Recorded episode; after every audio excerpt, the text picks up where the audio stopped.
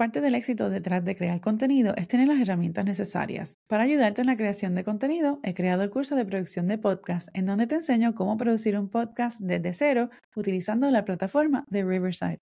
Aprende cómo desarrollar el concepto de tu podcast, cómo grabar y editar dentro de la plataforma para así publicar tu podcast y reutilizar el contenido para promover tus episodios en las redes sociales.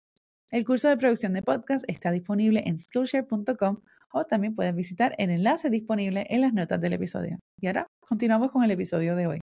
¿Cuánto cuesta producir un podcast? Si ya te has preguntado esto, mantente conectado porque hoy voy a estar compartiendo un desglose del equipo necesario, así como algunas otras consideraciones para la producción de un podcast, ya sea en audio o en vídeo. Mantente conectado. Este episodio está traído por mi guía de video podcast, cómo crear un podcast en audio y vídeo. Descárgala ahora en focusandbloomstudios.com o visitando el enlace disponible en las notas de este programa. Hola, hola, soy Yesenia Bocanegra, fotógrafa y estratega de marketing. Tomé un salto de fe al mudarme a 3.000 millas de distancia con una cámara y una maleta llena de sueños. En este podcast para emprendedores y creativos compartimos consejos e historias de éxito para ayudarte a crear un negocio con propósito y alcanzar tu máximo potencial como emprendedor.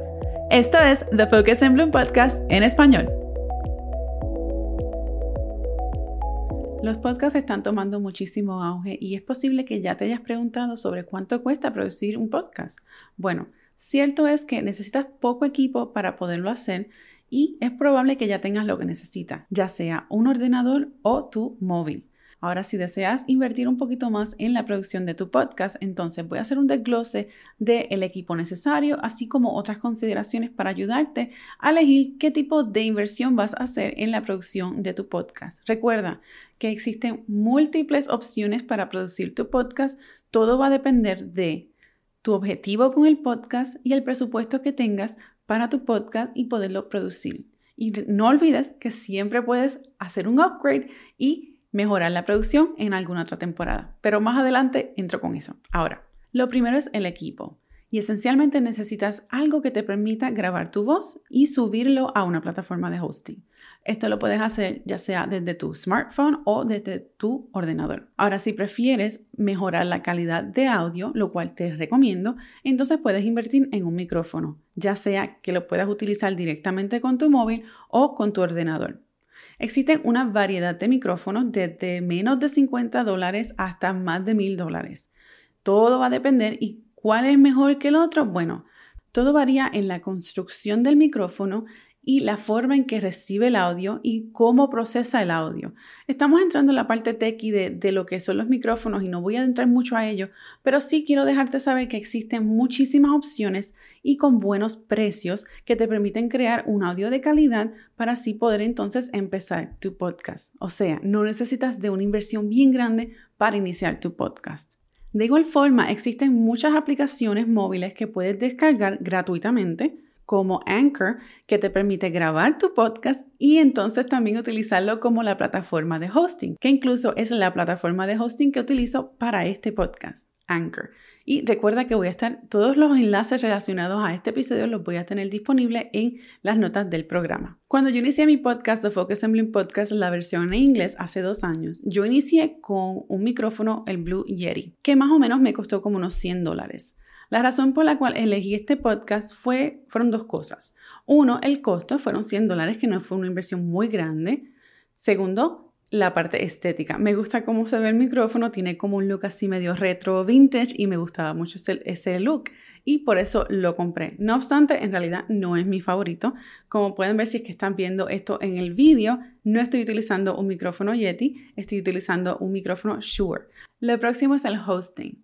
Y ya mencioné Anchor como plataforma gratuita para podcast hosting, pero en realidad lo que hace una plataforma de esta índole es que es donde va a residir tu podcast y desde ahí se va a redistribuir a las otras plataformas como Apple, Spotify, Google Play, entre otras muchísimas que existen. Existen también plataformas pagadas. Ahora, si te preguntas, bueno, ¿por qué voy a pagar si tengo una alternativa gratuita? Bueno, Esa es una muy buena pregunta y la diferencia entre estas dos plataformas o estos dos formatos, estilos de plataformas, es que aunque sí todas tienen la opción de distribuir todo el contenido a estas plataformas principales de podcast, lo que la diferencia es la interfaz, el diseño de interfaz de cada una de ellas y lo más importante, la información o las métricas que tienen disponibles para cada episodio.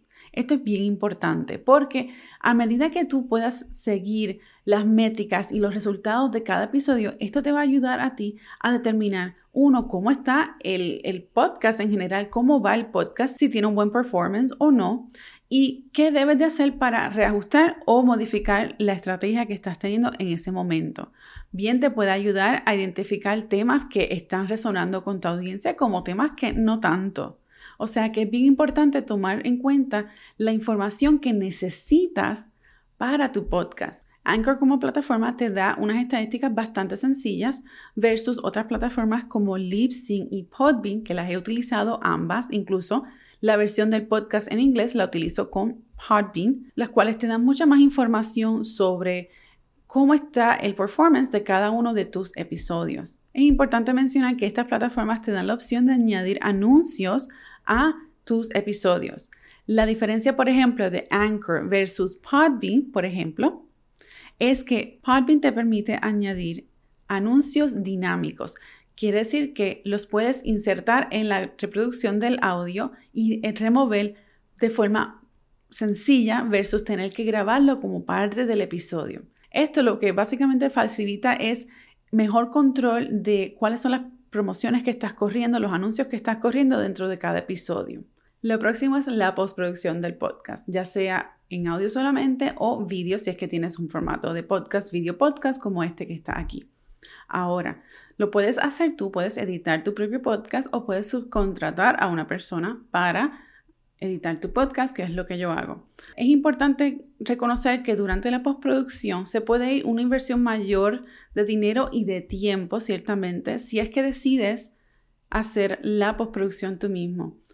Puedes tener la opción de subcontratar, es lo que yo hago para todos mis podcasts, y porque mayormente es una de las cosas que no me gusta hacer, no me gusta editar, y creo que lo he dicho 1500 veces, que no me gusta, porque toma mucho tiempo y es, eso es bien importante estar consciente de ello porque puedes pensar de que, bueno, me voy a ahorrar el dinero de pagarle a un editor, sin embargo, el tiempo que te va a tomar editar ese podcast lo puedes estar invirtiendo en la producción o en algo que sea que genere ingreso.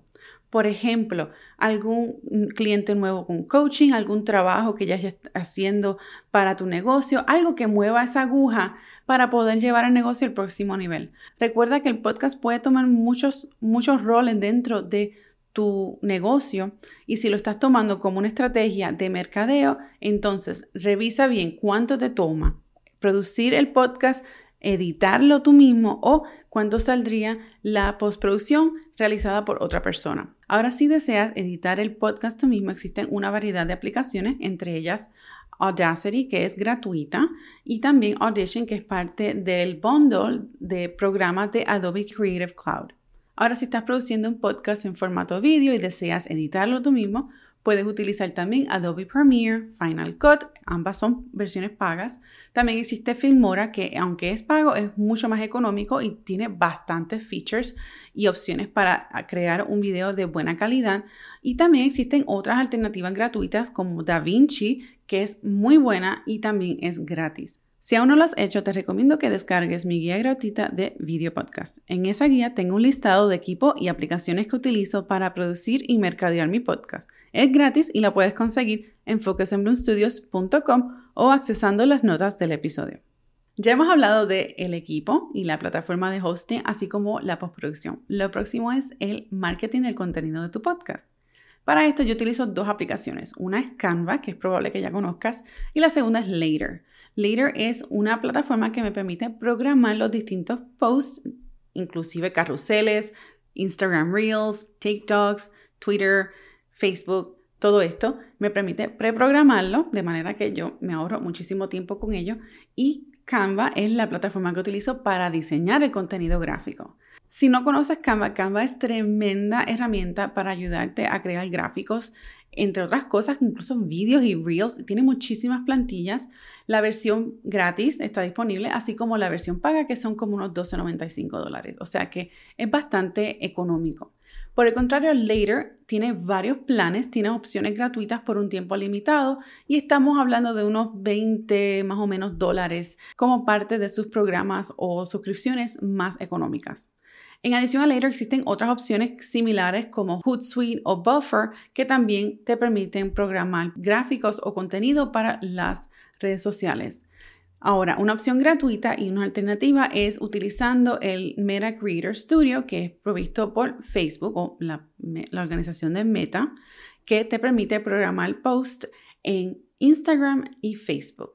La he utilizado y aunque sí es gratuita y te provee mucha información de métricas, toma un poco más de tiempo porque tienes que estar haciendo muchos clics y bueno, la interfaz no es la más intuitiva en mi opinión. Por eso yo prefiero tener la opción paga de later y entonces ahorrarme un poquito más de tiempo durante ese proceso.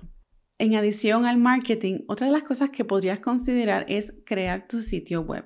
No es necesario tener una página web para tener un podcast. Quiero repetirlo. No es necesario tener una página web para tú tener un podcast. Ahora, si ya tienes una página web o estás considerando tener una página web, pues entonces puedes utilizar el contenido de cada uno de esos episodios y ponerlo en un blog, de manera que entonces estás incrementando tu presencia en Google con la utilización de SEO, Search Engine Optimization, optimización del motor de búsqueda y esto va a ayudar a posicionar tu página en un lugar más alto dentro de la red. Lo próximo a considerar es el bumper del programa y el bumper es, un fragmento de 20-30 segundos que describe el podcast para quién es y cuál es el objetivo del podcast y qué es lo que vas a aprender al sintonizarlo.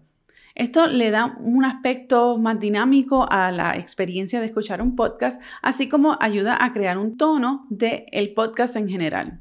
La inversión de tener un bumper para tu podcast gira alrededor de unos 50 dólares, 100 dólares, dependiendo si es que vas a hacer una promoción en formato vídeo. Obviamente la edición de audio es mucho más económico que edición de vídeo, por lo que tienes que tomar eso en consideración si es que vas a hacer un podcast en audio o vídeo. En conclusión, ¿cuánto cuesta producir un podcast? Bueno, depende. Existen una cantidad enorme de micrófonos, de equipo, de opciones para edición, de cualquier cosa de cámara para tu poder crear un podcast. Lo más importante, y esto debes de tenerlo presente siempre, es que debes de saber el propósito detrás de la producción de ese podcast. ¿A qué sirve el podcast? ¿Hacia quién se dirige? ¿Y en qué lugar dentro de tu embudo de mercadeo de venta está ubicado ese podcast? Y también el presupuesto que tengas disponible para la producción del mismo. Recuerda que no necesitas empezar con bombos y platillos la producción de tu podcast. Puedes empezar grabándolo desde tu móvil y subiéndolo a una plataforma gratuita y a medida que vaya creciendo tu audiencia, el ingreso en tu empresa, entonces puedes hacer un upgrade y ya sea cambiar el micrófono, empezar un formato vídeo, cual fuese ese upgrade que necesitas hacer para tu podcast. Así que espero que te haya sido de ayuda este episodio. Recuerda que puedes descargar, si aún no lo has hecho, mi guía gratuita de video podcast en donde tengo un desglose del equipo que yo recomiendo para la producción de tu podcast. Ahí vas a poder encontrar una variedad de micrófonos, cámaras, equipo de iluminación, así como plataformas que yo utilizo para la producción de mi podcast, de este podcast, así como de Focus Bloom Podcast, la versión en inglés. Eso te va a ayudar a eliminar todo este proceso de, de búsqueda y así te puede facilitar la producción o la toma de decisión para la producción de tu podcast. Gracias por sintonizar otro episodio de The Focus Assembly Podcast. No olvides suscribirte al podcast en iTunes y dejarnos una reseña, así como calificar el podcast en Spotify. Nos vemos en la próxima.